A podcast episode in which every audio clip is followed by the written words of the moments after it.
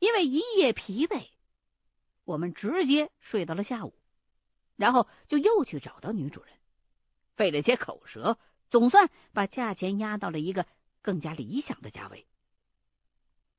签完了合同，我和秦一恒就回宾馆休整，决定第二天叫工人来把这房子给解决一下。第二天，秦一恒先是把狗折价又卖回给了那家宠物店，接着。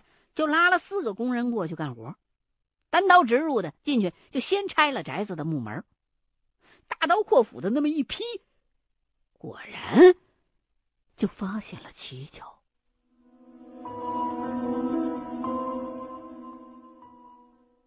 这扇木门应该是定制的，中间夹着一层东西。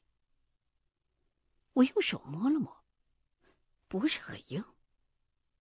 秦一恒抠下一点来，放在鼻子底下闻了半天，又端详了一阵，然后告诉我说：“这大概是用朱砂、驴胶、木屑，还有一些不知名的东西混合在一块压制而成的。如果没猜错的话，这木屑肯定是用了很多年的露露上的木头搅碎之后弄成的。露露常年按照一个轨迹运转。”加上接触人气，在某些学说里，可以说它的功能就是保团圆。这么做，辟邪是其一，最重要的就是可以保夫妻和睦。要是以现在的情形看，恐怕这门的改造应该是他们夫妻当中的一人所为。没想到弄巧成拙，让死者的魂魄困在了宅子里，而后。我们把墙纸和吊顶也一次的敲开，倒是没有发现什么其他的新鲜东西。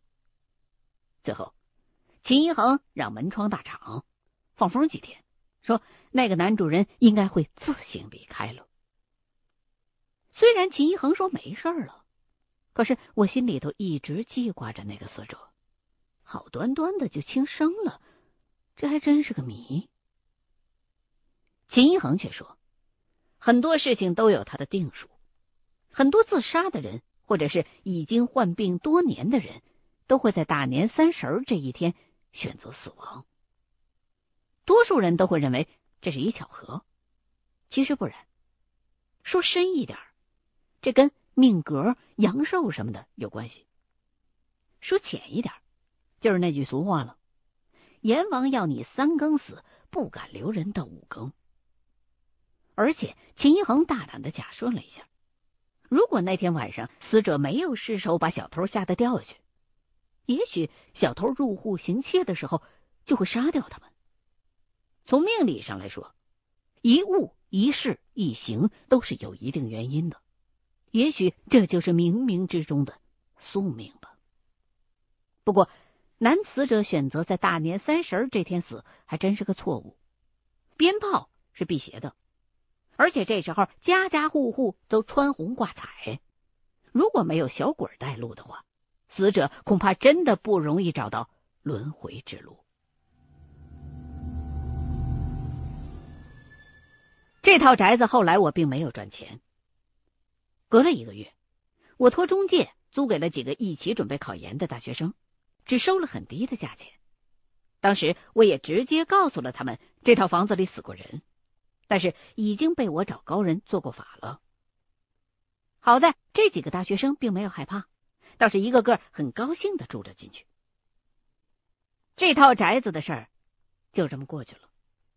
而后我们俩的生意耽误了一小段时间，隔了十多天，愣是没有收到一处宅子。这主要是因为原镇那头出了一趟国，所以呢，一直也没有新宅子的消息传过来。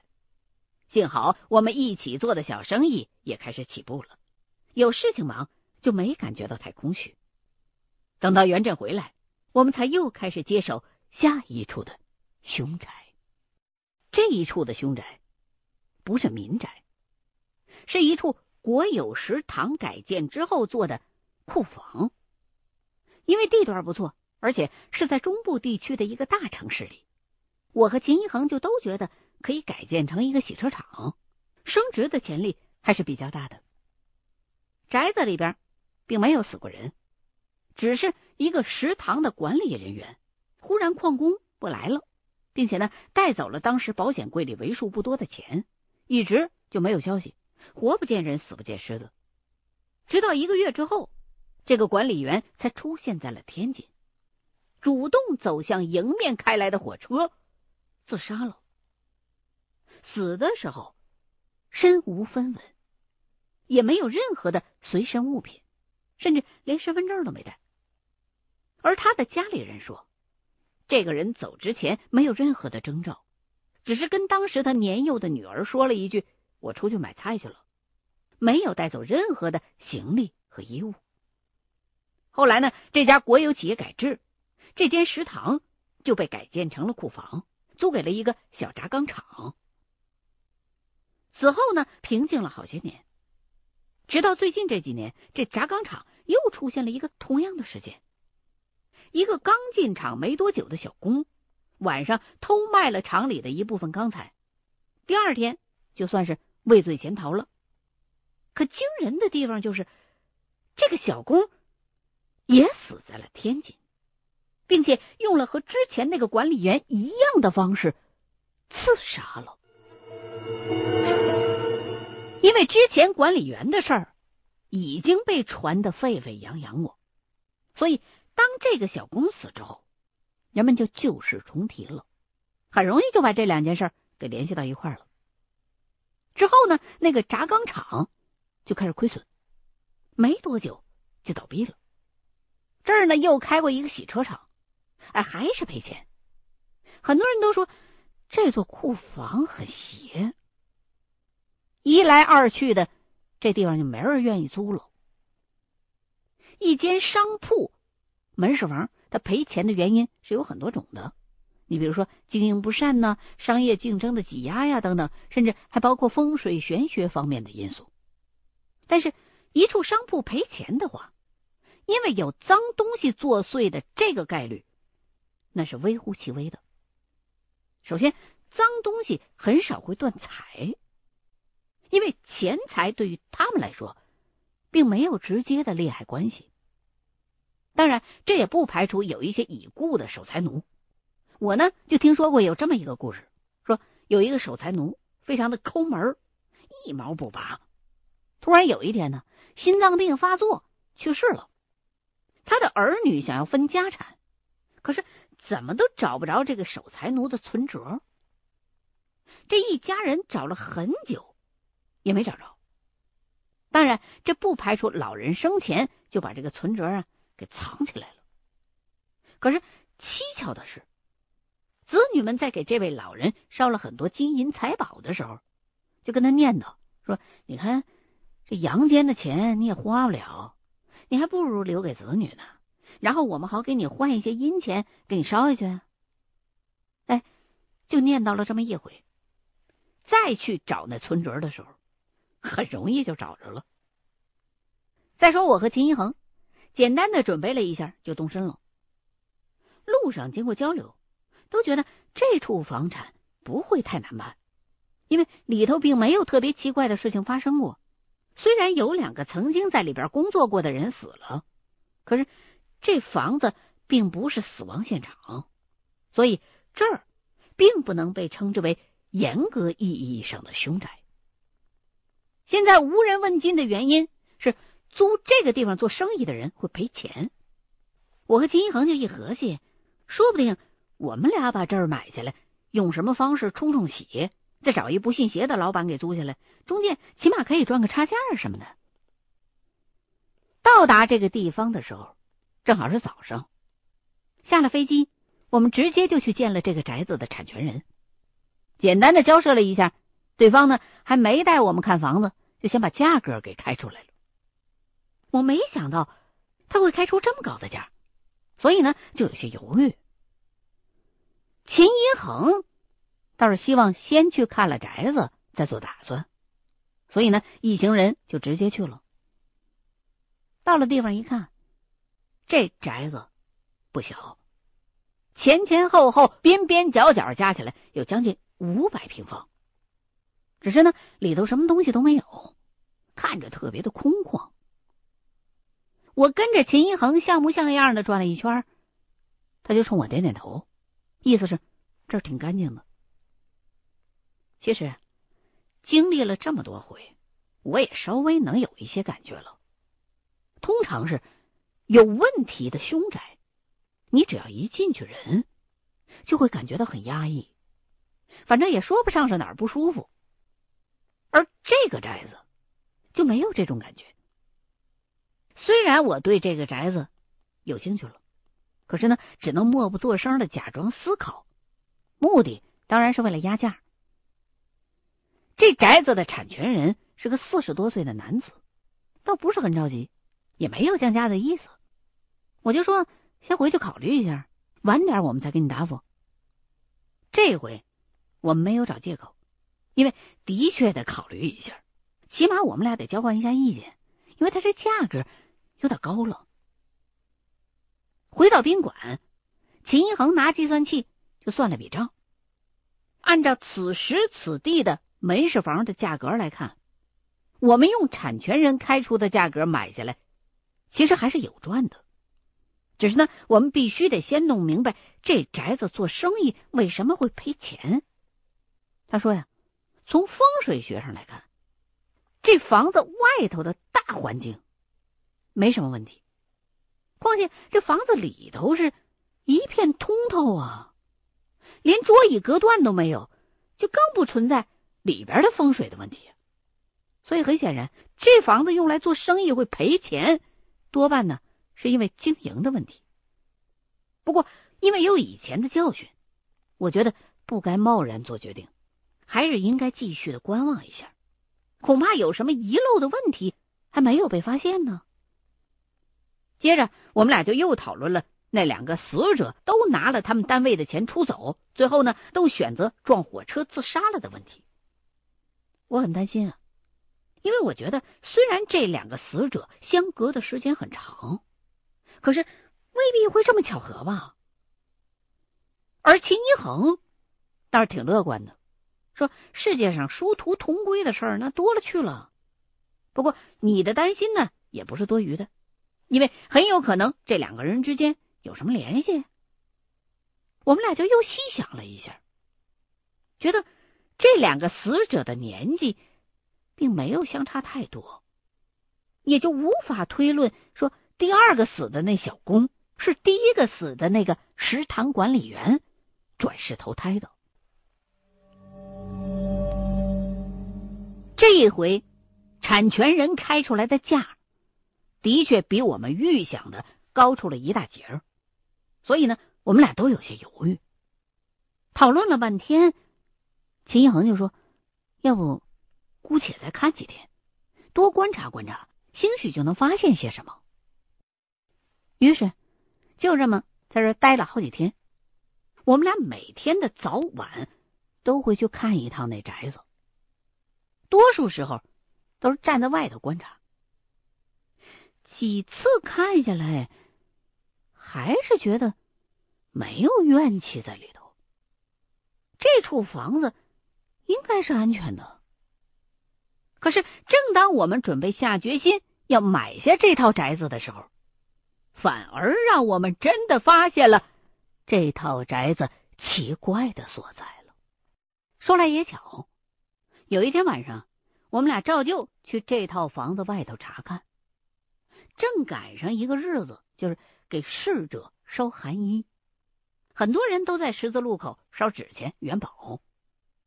秦恒一见，就倒抽了一口凉气，马上拍了拍我说：“看来咱们俩等这几天是对的，这宅子果然有些古怪。”我就问他：“你你看出什么来了？”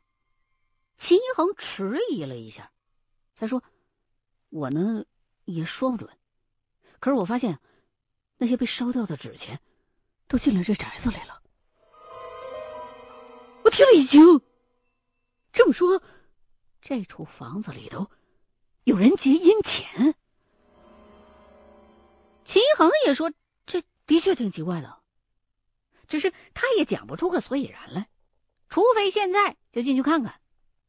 啊，他这么一说，我就开始打退堂鼓。坦白讲，之前的经历虽然让我变得没有那么胆小了，可是对于这种半夜三更的跑到凶宅里头去等着见鬼的事儿，我还是有本能的恐惧的。幸好秦一恒没有坚持进去，只是说咱们现在起码是不能买这宅子了。临走的时候，他也去买了一些纸钱，在路边烧了，解释说。这是给没有人送钱的孤魂野鬼们烧的。不过呢，你别跟着瞎掺和，这东西不是随便什么人都能烧的。那我就只能在旁边站着干看着了，一边回想他刚才说的话。